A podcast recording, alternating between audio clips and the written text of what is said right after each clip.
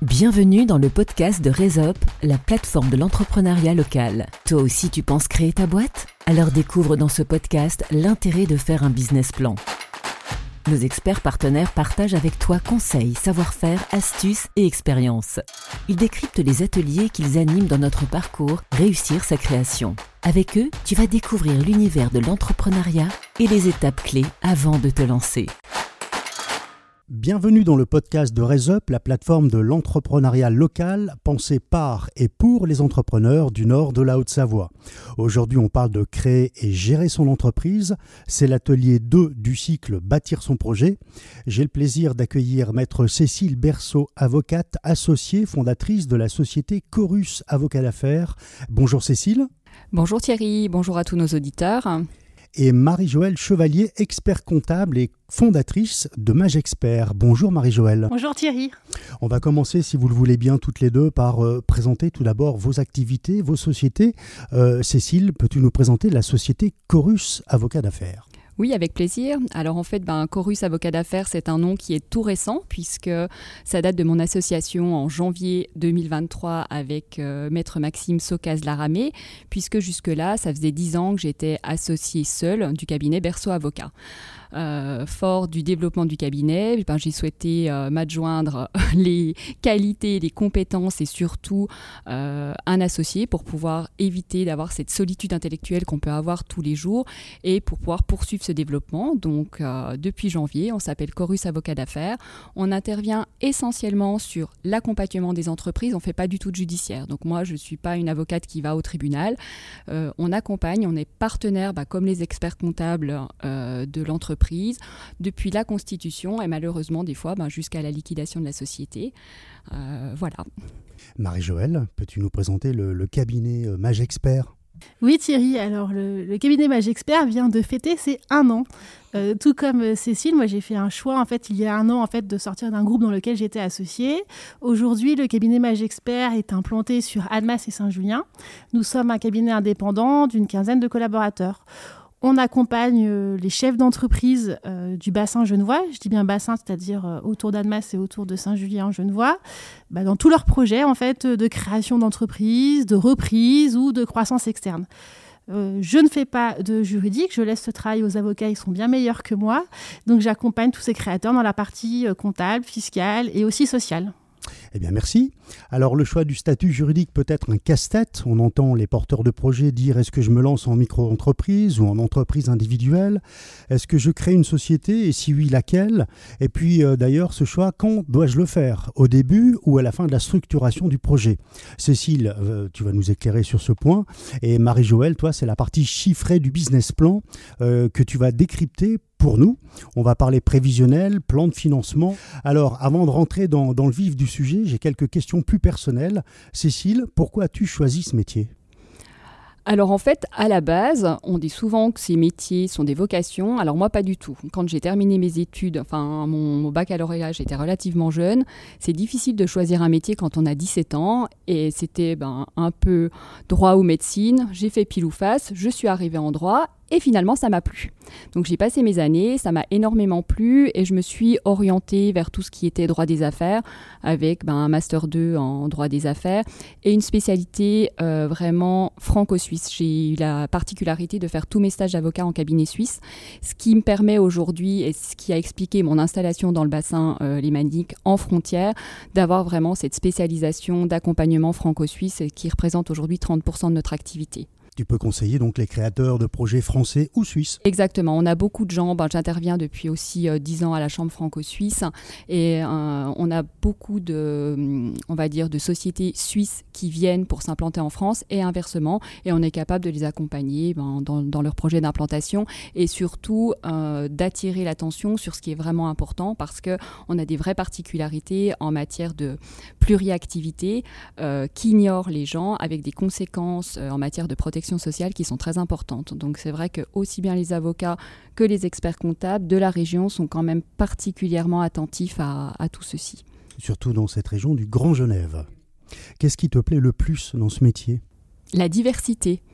Moi, ça fait 23 ans, ben, je suis dans ma 23e année d'exercice et finalement, tous les jours, euh, on découvre de nouveaux projets, on apprend aussi tous les jours, même si on a des dossiers qui, euh, en apparence, semblent euh, se ressembler. Ce n'est jamais le cas. Il y a toujours une particularité.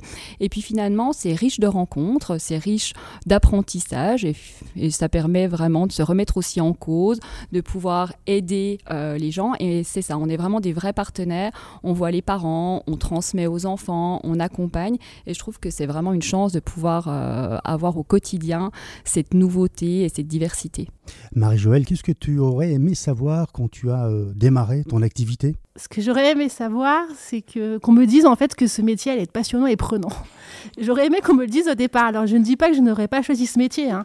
euh, mais aujourd'hui, euh, moi, ça va faire 20 ans en fait que je suis dans la profession, et euh, c'est vrai que moi j'ai la chance en fait de dire que c'est un métier passion, parce que j'ai un métier où, où on ne s'ennuie pas, où il y a beaucoup de projets et où on va tisser un lien euh, avec ses chefs d'entreprise, mais un lien en fait pour toute la vie. C'est-à-dire que l'expert comptable est là en fait pour les bons et mauvais moments. Et là en fait euh, quand le client ou l'entrepreneur gagne de l'argent, savoir comment le réinvestir. Il est là euh, quand bah, il est en difficulté. Quand j'ai une baisse de chiffre d'affaires, il est là quand ses salariés s'en vont, qu'il y a des défilés de recrutement. Il est là quand il y a peut-être des décès. On est là aussi en cas de transmission, c'est-à-dire quand on veut transmettre en fait son entreprise à ses enfants. Voilà, je dirais qu'on est présent en fait tout au long de la vie de l'entreprise et quelque part euh, tout au long de la vie du chef d'entreprise également. Les clients sont fidèles, vous les accompagnez toute leur vie, toute leur vie professionnelle, j'entends oui, en tout cas dans notre profession, et je pense que c'est pareil pour les avocats. Euh, enfin, moi, ce que je dis toujours, en fait, euh, il faut bien choisir ses conseils, parce qu'on va tisser un lien particulier avec ses conseils, que ce soit l'expert comptable ou l'avocat. Il faut être, euh, il faut être en toute confiance avec cette personne-là, parce que il faut être à l'aise pour lui poser toutes les questions et même les plus difficiles. Et moi, ce que je leur dis toujours, c'est qu'il n'y a pas de questions idiotes, entre guillemets. Parce qu'on connaît son métier, mais on ne connaît pas tout ce qui entoure son métier. Comme les avocats, euh, on dit toujours toute la vérité, en, fait. en tout cas, c'est conseillé. En, tous les cas, c'est conseillé parce que ça évite aux gens de faire des écueils et on n'est pas là pour juger les gens. On est là pour les aider, pour les accompagner. Et je rejoins tout à fait euh, Marie-Joëlle.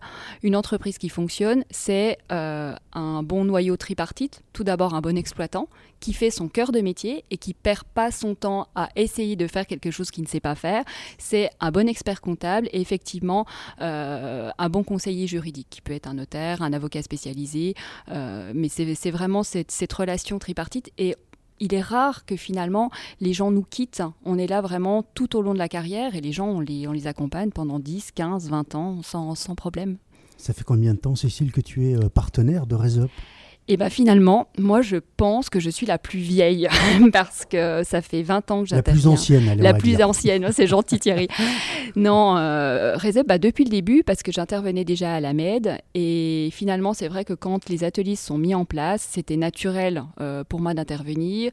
C'était naturel aussi de donner un petit peu de mon temps pour euh, bah, permettre aux gens d'avoir euh, un regard ou avoir des réponses à leurs questions.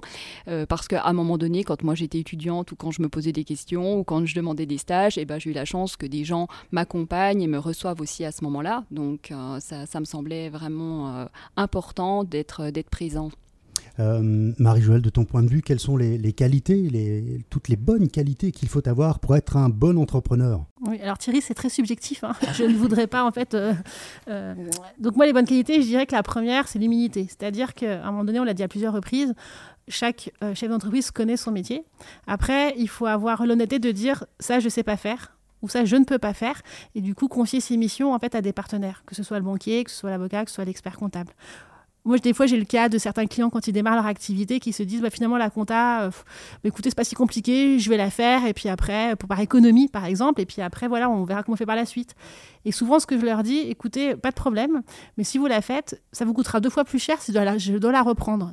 Et je leur dis toujours, je pense que vous avez mieux à faire que de faire de la compta au quotidien. Je pense que vous avez vos factures à gérer, vous avez les règlements de, vos clients à, à, suivre, vous avez vos devis à faire voilà, je dirais que voilà, c'est l'humilité d'être super organisé. Ça, c'est un point, euh, c'est un point clé pour moi. On peut se tromper aussi. Hein. Bien sûr, on peut se tromper, mais voilà, l'organisation pour moi fait tout. Je pense que c'est la clé en fait de, de, tout entrepreneur. Eh bien, merci. Mm.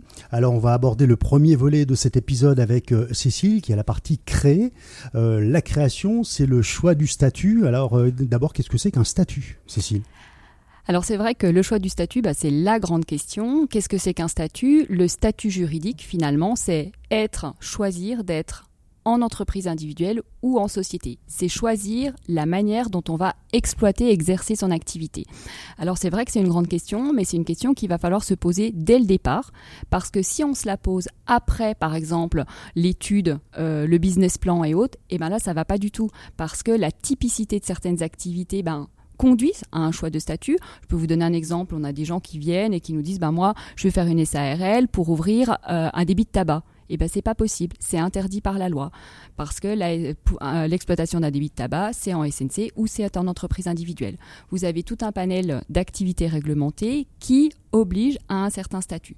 Donc ce choix du statut, il est vraiment très très important. Il est important de se le poser ben, dès, euh, dès les débuts du projet. Et par rapport à ça, je pense qu'on peut faire un corollaire avec le travail de RaisUp qui, euh, dès le début, dans les ateliers, dès le départ, incite vraiment, c'est quelque chose sur lequel euh, comment, on, attire l'attention de tous les futurs chefs d'entreprise, on leur dit, euh, n'attendez pas, il faut dès le début, alors que les gens se disent, bah, je fais mon business plan et je verrai après, non. Et ça, c'est vrai qu'on remercie vraiment RaisUp parce que je pense qu'on évite des écueils. les, ben, les futurs chefs d'entreprise sont très bien accompagnés sur ce point-là, je crois. Marie-Joëlle? Oui, moi je voulais juste rajouter que dans les questions à se poser au départ, je dirais qu'il y a le choix du statut, il y a le côté juridique, ça c'est primordial, mais souvent on oublie un peu le côté social, le côté fiscal qui est aussi important. C'est-à-dire que demain on devient chef d'entreprise, bah, il faut réfléchir à se dire, ok, si je me mets plus en entreprise individuelle ou en société, comment je vais être mangé c'est-à-dire combien d'impôts je vais payer, combien de charges sociales je vais payer? on a toujours des fois tendance à croire qu'être en micro-entreprise, j'ai un taux d'imposition qui est peut-être plus faible au départ, mais la base n'est pas la même. Donc de bien réfléchir, et je, conseille de faire les ateliers RESA parce que pendant une demi-journée, on, on, tout ça. C'est-à-dire qu'on va vous présenter le statut de la micro, le statut de l'entreprise individuelle et le statut sous forme sociétaire, que ce soit la SA, la SAS, la SARL. Il n'y a pas d'exemple type, hein. chaque cas est particulier, on le rappelle, hein, pour chacun des porteurs de projets. Et on insiste vraiment sur ce point, Thierry. Quand on fait euh, les ateliers, euh, moi, je n'ai pas euh, d'idée préconçue contre l'auto-entreprise ou pour la SAS ou contre la SARL. En fait, le but, c'est de choisir son statut et c'est de prendre tel statut parce qu'il correspond à notre activité et à la manière dont on va se développer. Alors on parle du porteur de projet, mais bien souvent il n'est pas seul dans la maison, il a une famille, il a une femme, des enfants. Euh, quelle bonne question doit-il se poser également, Cécile? Alors, on a effectivement les bonnes questions, vous le dites Thierry, et quand vous dites les bonnes questions, c'est drôle parce que c'est euh, l'intitulé du premier slide en fait de, la formation. Euh, on a, euh, quand on forme les futurs entrepreneurs effectivement au choix du statut juridique, on va avoir ces bonnes questions. Dans les bonnes questions, la première, c'est effectivement la situation personnelle, la situation patrimoniale, et quand je dis la situation personnelle, c'est plutôt le régime matrimonial. Parce qu'il ne faut pas oublier que quand vous constituez une société, quand vous vous lancez dans une activité, bah finalement, les deniers que vous allez investir, si vous êtes marié sous le régime de la communauté, ce sont les deniers communs, c'est l'argent du ménage. Donc, c'est très important de savoir et de mettre en corrélation aussi avec peut-être les montants de l'investissement, euh, l'ampleur de votre projet. Si vous devez aller souscrire un emprunt de plusieurs centaines de milliers d'euros, eh bien, est-ce que si vous êtes marié sous le régime de la communauté, il faut mettre l'argent commun dans cette nouvelle structure C'est vraiment très très important euh, à ce niveau-là. On peut penser mm. peut-être aussi aux, enfants, si on veut transmettre son entreprise plus tard Bien sûr, ça c'est aussi... Alors il faut y penser, mais pas trop tôt non plus. Parce que vous avez beaucoup de gens, quand ils viennent nous voir, ils nous disent, je veux mettre mes enfants tout de suite hein, euh, dans la société. La réalité, c'est... Ben, déjà, la première question, c'est sont-ils mineurs, sont-ils majeurs? Parce que par définition, ben, on évite de mettre des enfants mineurs dans une société qui va aller souscrire des emprunts bancaires, pour lesquels souvent, ben, on, va, on va être euh, garant à titre personnel. Donc si on peut éviter ceci, après, les, gens qui ont euh, des enfants plus grands ou les enfants travaillent également dans la structure, bah, ça peut être un deuxième volet. C'est vrai que dans les bonnes questions, euh, bah, Marie-Joëlle, euh, tu, souvent tu en parles aussi, hein, quand on intervient ensemble, tu le dis, est-ce que vous allez partir tout seul ou à plusieurs? Ben, Tout seul le chef d'entreprise ou à plusieurs avec ses enfants, ou tout seul ou à plusieurs avec d'autres euh, personnes. On parlait des, des risques tout à l'heure, de l'emprunt bancaire. L'investissement de départ réduit-il les risques de l'activité? Est-ce que c'est proportionnel ou pas du tout? Non, c'est difficile. C'est pas forcément proportionnel. Aujourd'hui, on a quand même euh, une vraie difficulté par rapport à la souscription des emprunts. Les banques nous demandent de plus en plus euh, de garanties, c'est ceinture, bretelles euh, et plus. Après, il faut pas oublier que hum, dans les dans l'esprit des futurs projets et aux ateliers Résop, on l'explique souvent, on a des erreurs qui sont commises par les futurs entrepreneurs, qui confondent ce qu'ils vont mettre, ce qu'ils doivent aller chercher, ce qu'ils vont pouvoir récupérer par rapport à leur mise de départ. Et on a souvent une confusion dans euh, le montant du capital social et le montant des apports qui vont être des apports en compte courant. Alors c'est vrai que les gens, s'ils nous disent, ben, moi j'ai 30 000 euros à apporter, on va leur dire, ben, peut-être que vous faites une société avec un capital à 5 000 euros cet argent, j'insiste, c'est une idée préconçue, mais cet argent n'est pas bloqué. Hein. Une fois, on le met à la banque, on le met sur un compte de consignation, le temps de créer la société. Une fois qu'on aura notre extrait cabis, finalement, cet argent va venir en fonds de roulement, en trésorerie, sur le compte bancaire de la société. Et à côté de ce capital social, vous allez avoir finalement l'argent que l'associé va prêter à la société. Et ça, c'est de l'argent en compte courant qui, lorsque la trésorerie le permettra, bah, sera tout simplement remboursé euh, comment, par, euh, par la société à l'associé. Quel conseil tu pourrais donner, Cécile, sur le montant du capital de départ? Est-ce qu'il y a des, pas des barèmes, mais en fonction de l'activité exercée? En fonction de l'activité, c'est surtout aussi par rapport euh, aux futurs partenaires. On a des activités où effectivement on a une obligation de représentation. On a euh, peut-être on doit apparaître plus important. Euh, aujourd'hui, un capital trop bas, ça on le dira jamais assez, c'est catastrophique. La loi nous permet de faire des sociétés à 1 euro. Et ça, c'est dramatique parce que finalement, ce que les gens ne savent pas, là encore, alors, euh, ce que les gens ne savent pas quand euh, on va faire sa société en ligne, hein, sur Legal Start ou sur, euh, pour ne pas les citer, en trois clics, on vous dit pas que la première année d'exercice, qui est souvent une année déficitaire, hein, parce qu'on a toutes les charges à appréhender, mais en fin d'année, quand on fait un capital même à 1000 euros, je je parle même pas des capitales à 1 euro, mais vous faites un capital à 1000 euros. Fin de première année, si vous avez perdu 1000 euros, ça veut dire que vous avez super bien travaillé parce que vous êtes quasiment à l'équilibre. Et bien, la manque de chance, vous avez ce qu'on appelle perdu la moitié de vos capitaux propres. Ce qui veut dire qu'il y a une décote qui se fait au niveau de la Banque de France. Vous devez faire une assemblée générale pour pouvoir anticiper la dissolution ou la continuation de votre société. Il y a tous des impacts qui sont extrêmement importants. Donc, c'est vrai que ce montant de capital social, il faut vraiment prendre le temps de le définir avec son conseil au moment de la constitution oui, Thierry, je voulais juste rebondir. Euh, tout à l'heure, Cécile parlait du capital social. Euh, souvent, en atelier, on nous pose la question de savoir, euh, mais ce capital, qu'est-ce que c'est En fait, finalement, l'argent est bloqué, mais il est bloqué où? Je ne comprends pas. Et en fait, il n'est pas bloqué, c'est-à-dire qu'il est bloqué sur le compte de l'entreprise. À partir du moment où on décide d'un montant, moi, je conseille toujours à minima 5 000 euros. Au moins, pourquoi? Parce que ce montant va être diffusé publiquement. C'est-à-dire qu'il va être diffusé sur le papier en tête de l'entreprise, sur ses factures. Vis-à-vis des fournisseurs, des fois, les fournisseurs peuvent demander un certain niveau de caution. Donc, le fait d'avoir mis 5 000 euros, c'est un gage déjà de crédibilité vis-à-vis des tiers.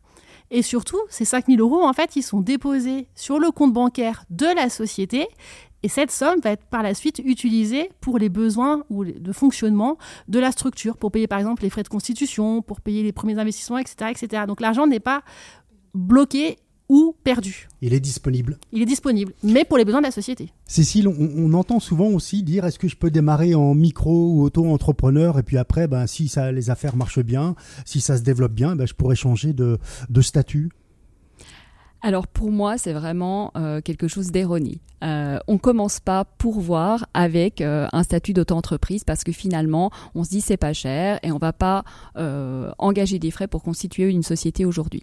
Il faut pas oublier que, comme je le disais en préambule tout à l'heure, le choix, on le choisit parce que c'est le bon statut et qui correspond à l'activité qu'on a choisie, qu'on va développer et qu'on va, comment, pour laquelle on va vraiment s'investir. Au-delà de ça, ça peut être une catastrophe parce que la réalité, mais Marie-Joëlle pourra en parler beaucoup mieux que moi, on a la fiscalité qui va avec euh, la comptabilité également d'une entreprise. Et les gens qui commencent en entreprise individuelle, qu'est-ce qui se passe? Bah, Finalement, manque de peau. Si ça marche, et c'est tout ce qu'on leur souhaite, c'est tout ce que je souhaite aux auditeurs qui nous écoutent, eh bien, au bout d'une année ou au bout de deux années, on va passer les seuils. Et là, c'est la catastrophe.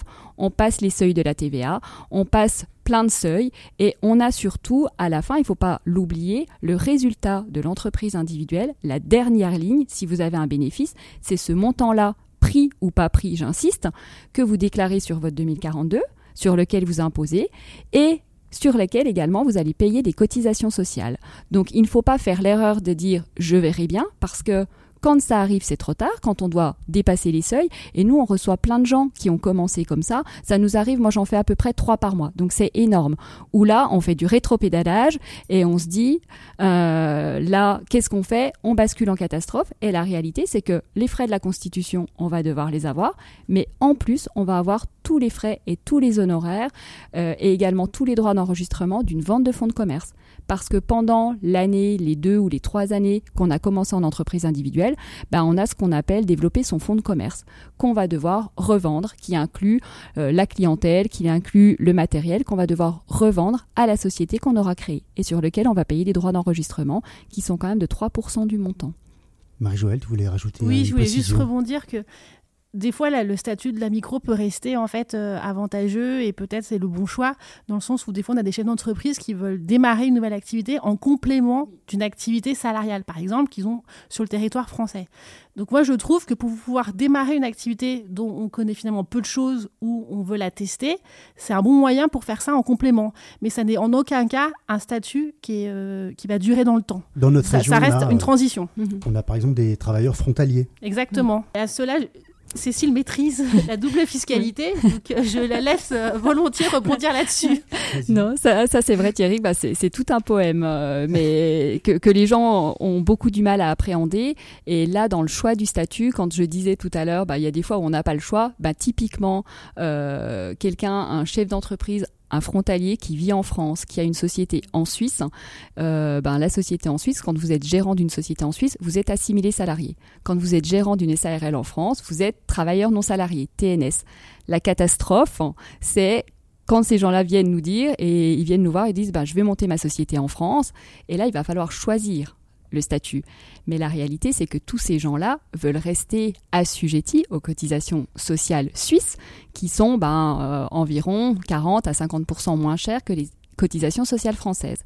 Et ben si par exemple ces gens-là ils partent en SAS demain, ils sont assimilés salariés également en France et finalement rattachés de fait et par application d'une directive européenne dont je tairai le nom et les numéros euh, au système français et là, c'est dramatique parce qu'ils vont perdre leur deuxième pilier, ils vont perdre leur possibilité de troisième pilier, et ils vont surtout payer des cotisations sociales françaises qui sont très importantes sur leur rémunération suisse. Donc, à un moment donné, il est vrai que tout ce bassin lémanique qu'on a aujourd'hui, euh, de part, a vraiment une particularité, une typicité qu'il faut prendre en considération. Il faut vraiment vous conseiller.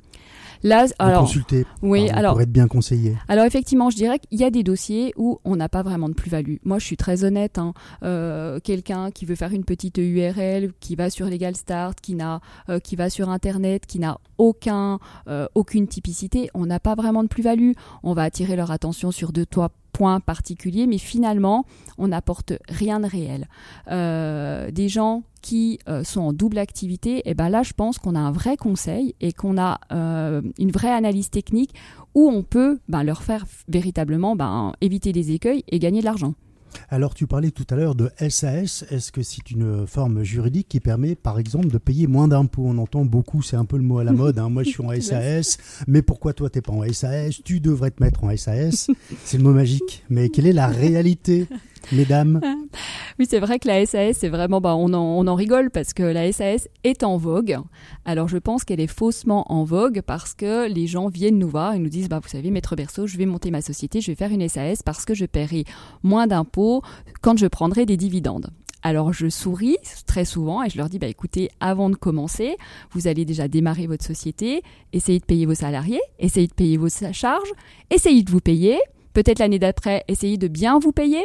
Euh, l'année d'après, peut-être penser à consolider la trésorerie de votre entreprise et réinvestir. Et quand vous aurez fait tout ça, vous pourrez peut-être voir pour distribuer des dividendes. Et là, vous irez voir votre expert comptable adoré qui va vous faire un petit calcul et qui va vous dire que finalement, il faut être en SARL et non pas en SAS. Alors notre euh, expert comptable adoré, c'est Marie-Joëlle. Merci pour la transition, Cécile. On va aborder le, deuxième volet de cet épisode, qui est la partie gérer euh, son, projet, son entreprise. On parle du business plan, naturellement, qui est le fil conducteur de ce podcast. Euh, que comprend la partie chiffrée du business plan, Marie-Joëlle? Les chiffres, les chiffres, il faut quand même en parler un petit peu. Hein. c'est quand même la clé et c'est la solidité aujourd'hui d'un projet de création. Alors au niveau des chiffres, je vais dire, on va retrouver, euh, Thierry, les chiffres déjà un du business plan. Donc euh, tout le détail, euh, chers auditeurs, vous le retrouverez en fait dans l'atelier 0. On, là, on vous explique précisément qu'est-ce qu'un business plan et comment en fait le formaliser en données chiffrées. Et comment le rédiger. Et comment le rédiger, tu as raison. Et on retrouve également la partie étude de marché dans l'atelier 1, qui là vous permettra aussi de rédiger de manière chiffrée vos tarifs, votre chiffre d'affaires, etc. Pour la partie d'expert comptable, le mot qui revient souvent, c'est le prévisionnel. Qu'est-ce qu'un prévisionnel et qu'est-ce qu'on trouve dedans? Alors, on n'est pas des voyants. Hein. Euh, on essaye juste de déterminer euh, quelques indicateurs clés pour ce fameux chef d'entreprise. Et moi, je leur dis toujours, même si les chiffres, ce n'est pas votre domaine, même si on a le sentiment que vous n'y comprenez rien, il y en a quand même trois que vous devez retenir à minima. Je dirais, le premier, c'est déjà le chiffre d'affaires. Qu'est-ce que mon chiffre d'affaires? Je vais vendre un service ou je vais vendre un produit? Bah, comment je vais fixer mon prix? Comment je vais le fixer par rapport, certes, à mes, concurrents, mais aussi quel est le prix adapté pour payer l'ensemble de mes charges, mes salariés et me payer également. Donc, je dirais le premier, c'est le chiffre d'affaires. Chiffre d'affaires à ne pas confondre avec le bénéfice. Exactement.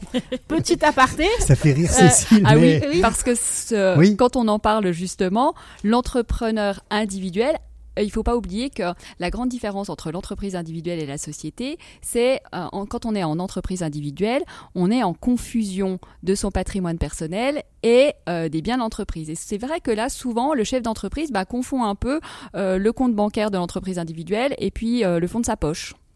Alors, deuxième indicateur, Marie-Joëlle? Le deuxième indicateur, la marge. La marge, tous les créateurs me demandent, mais attends, la marge, comment on la calcule, qu'est-ce que c'est, etc. Bon, en gros, quand vous allez vendre un produit ou un service, vous allez avoir, suivant la typologie en fait de chiffre d'affaires, vous, vous allez acheter ce produit. Donc quand vous allez l'acheter, vous devez avoir un coef de revente. Est-ce que le coef est à 2, est à 2,5, est à 3 Donc le chiffre d'affaires n'est pas la marge et n'est surtout pas le bénéfice. Le troisième indicateur euh, que je voudrais relever, je dirais, euh, c'est celui euh, des banquiers également. Hein. C'est le seuil de rentabilité. Ce fameux seuil de rentabilité, qu'est-ce que c'est? Bon, En gros, c'est le chiffre d'affaires euh, à faire au minimum pour régler l'ensemble de ces charges. Donc, euh, quand on va faire un prévisionnel, on va déterminer, tiens, bah, quelles sont mes charges fixes? Est-ce que je vais avoir un loyer? Est-ce que je vais louer du matériel? Combien va me coûter mon assurance? Combien va me coûter mon électricité? Combien va me coûter bah, un peu même mon expert comptable et mon avocat hein, Ça rentre quand même dans le prévisionnel aussi. Euh, enfin voilà, toutes ces charges fixes. Est-ce que je vais avoir des salariés? Et moi, pour vivre en tant que chef d'entreprise, bah, combien il me faut pour, euh, à minima, comme salaire Donc, on fait la somme de tout ça et ça nous donne à l'envers le seuil de rentabilité, autrement dit le chiffre d'affaires minimum à faire pour payer l'ensemble de ses charges. C'est un peu la balance entre les rentrées et les sorties. Exactement. Alors, est-ce qu'il faut faire un prévisionnel même si euh, je démarre gentiment comme auto-entrepreneur ou individuel? Alors, il faut savoir que le prévisionnel n'est jamais obligatoire. Moi, pour une micro-entreprise, je leur conseille toujours parce que le choix de la micro-entreprise, c'est un choix, c'est un statut fiscal en fait. Mais dans tous les cas, ils restent entrepreneurs. Dans tous les cas, ils ont tous pour ambition de gagner leur vie. Donc à un moment donné, de connaître, que ce soit en micro, que ce soit en SAS, que ce soit en entreprise individuelle, il est important de connaître, entre guillemets, son seuil de rentabilité. Donc moi, je conseille de le faire. Est-ce qu'il faut euh, obligatoirement vous le faire valider, le faire valider par un expert comptable alors, il faut savoir que la profession euh, d'expertise comptable, c'est une profession réglementée. Donc, nous, en fait, en tant qu'expert comptable, on a une prérogative d'exercice euh, vis-à-vis de la tenue comptable et de la validation et certification des comptes. Après, le prévisionnel, c'est une mission annexe qui est libre, c'est-à-dire que chaque entrepreneur peut le faire soit validé par un expert comptable, soit le faire lui-même, soit passer euh, par des chambres consulaires, c'est possible. Mais quand le, chef d'entreprise a un besoin de financement, dans 95% des cas, la banque demandera en fait une signature et demandera la signature de l'expert comptable et pas de l'entrepreneur.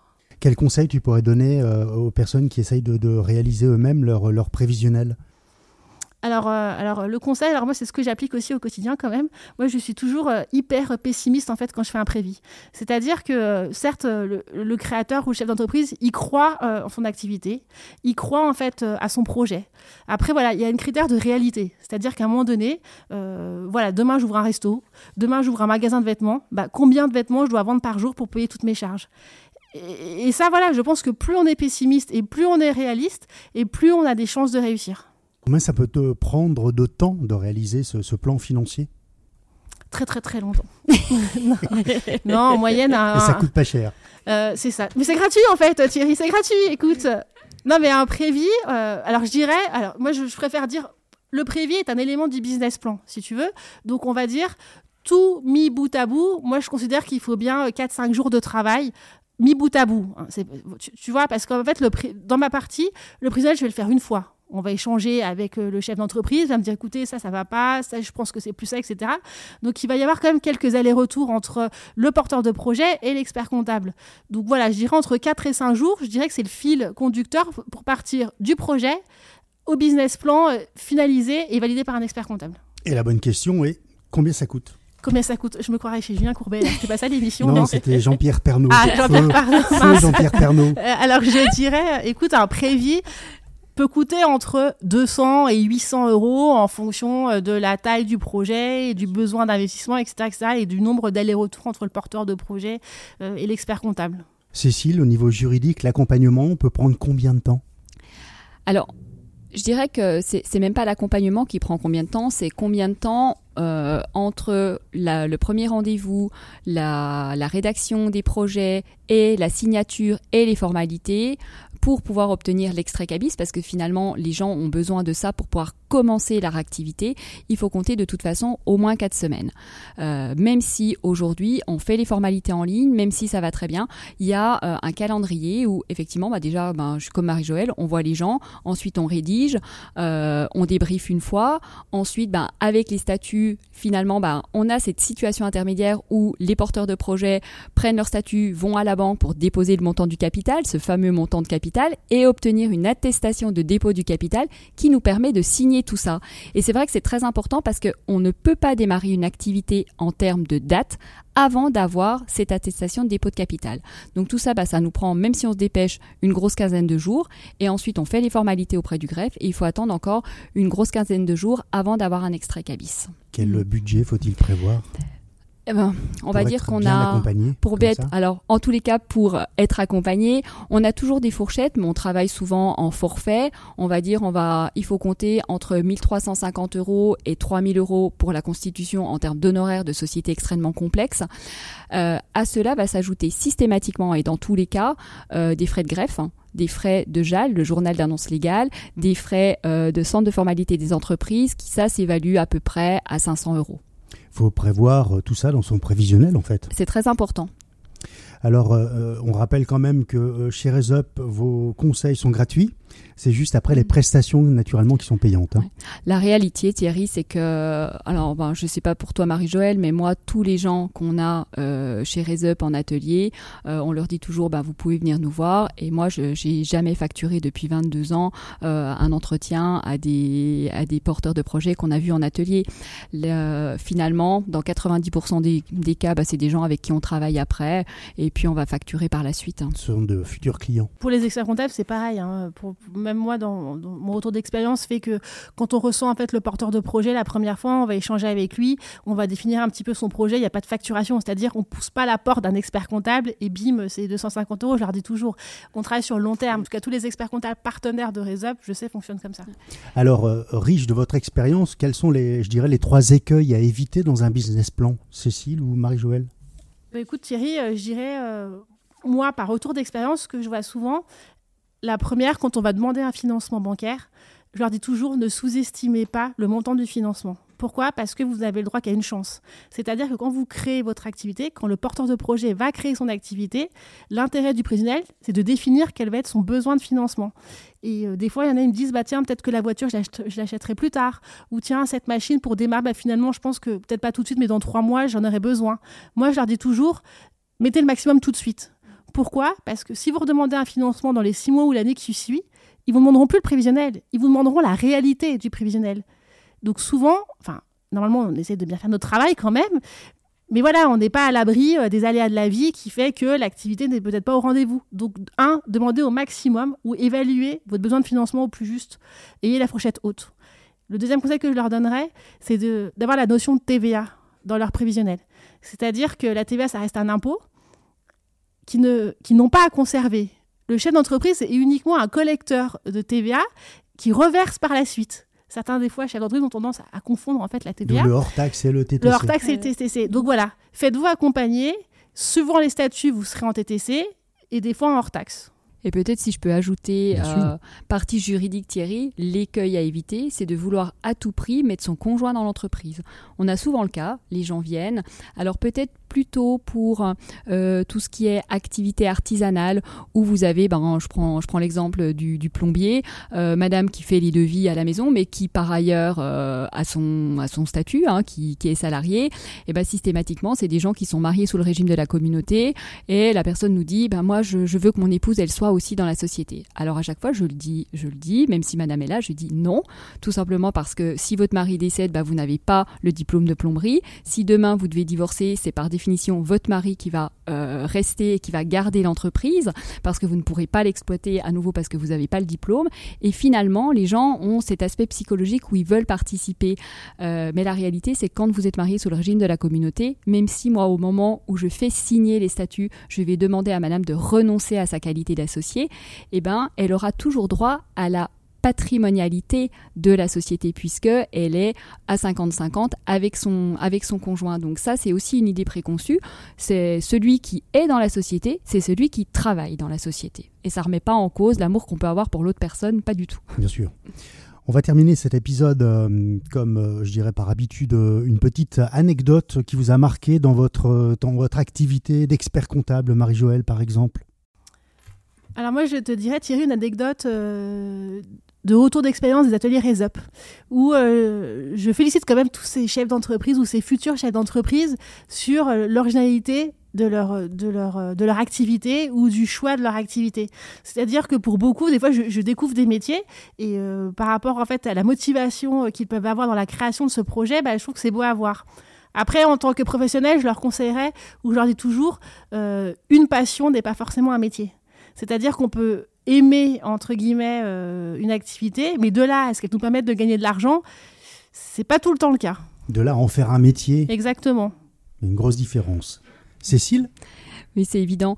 Bah, moi, de mon côté, je pense que c'est plus des anecdotes. Euh, finalement, je crois que dans tous les dossiers, on a des anecdotes, mais plus parce que euh, les chefs d'entreprise omettent de nous donner des détails qui, pour eux, sont insignifiants et qui, pour nous, sont extrêmement importants.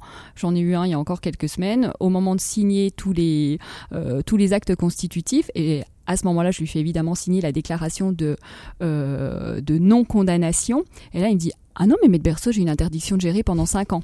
Donc là, ben, hop, euh, retour machine arrière et on recommence tout euh, au même titre que quelqu'un euh, qui, va, qui va venir et qui ont des interdictions bancaires. C'est très souvent le cas. Et c'est vrai qu'après, pour aller lever des financements, eh ben, il ne faut pas du tout qu'on mette le projet de la même manière, qu'on l'initie de la même manière depuis le départ.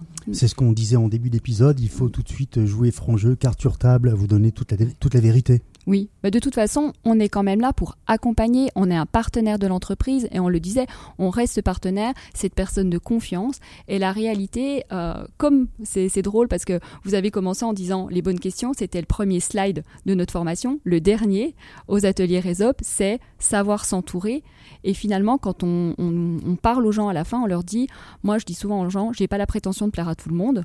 Si vous sentez à l'issue de l'heure de réunion que vous ne pouvez pas me faire confiance et que je ne suis pas la bonne personne pour vous accompagner, allez voir quelqu'un d'autre. Mais c'est vrai qu'il faut vraiment avoir cette confiance dans ces deux partenaires privilégiés que sont l'expert comptable et le, juriste qui suit toute la vie de la société. Ce sont deux postes clés. Je pense, oui. En tout cas, mesdames, merci d'avoir partagé avec nous votre expertise. Merci pour vos précieux conseils. Pour rappel, Cécile Berceau, tu es avocate spécialisée en droit des affaires à la société Chorus Avocat d'affaires, intervenant en droit des affaires. Et Marie-Joëlle Chevalier, expert comptable, tu es fondatrice du cabinet Mage Expert. Vous faites partie toutes les deux des experts de Resop qui donnent de leur temps pour aider les porteurs de projets. Merci de nous avoir expliqué l'importance de se faire bien accompagner lors de la création de son entreprise et de nous avoir présenté les différentes phases du business plan.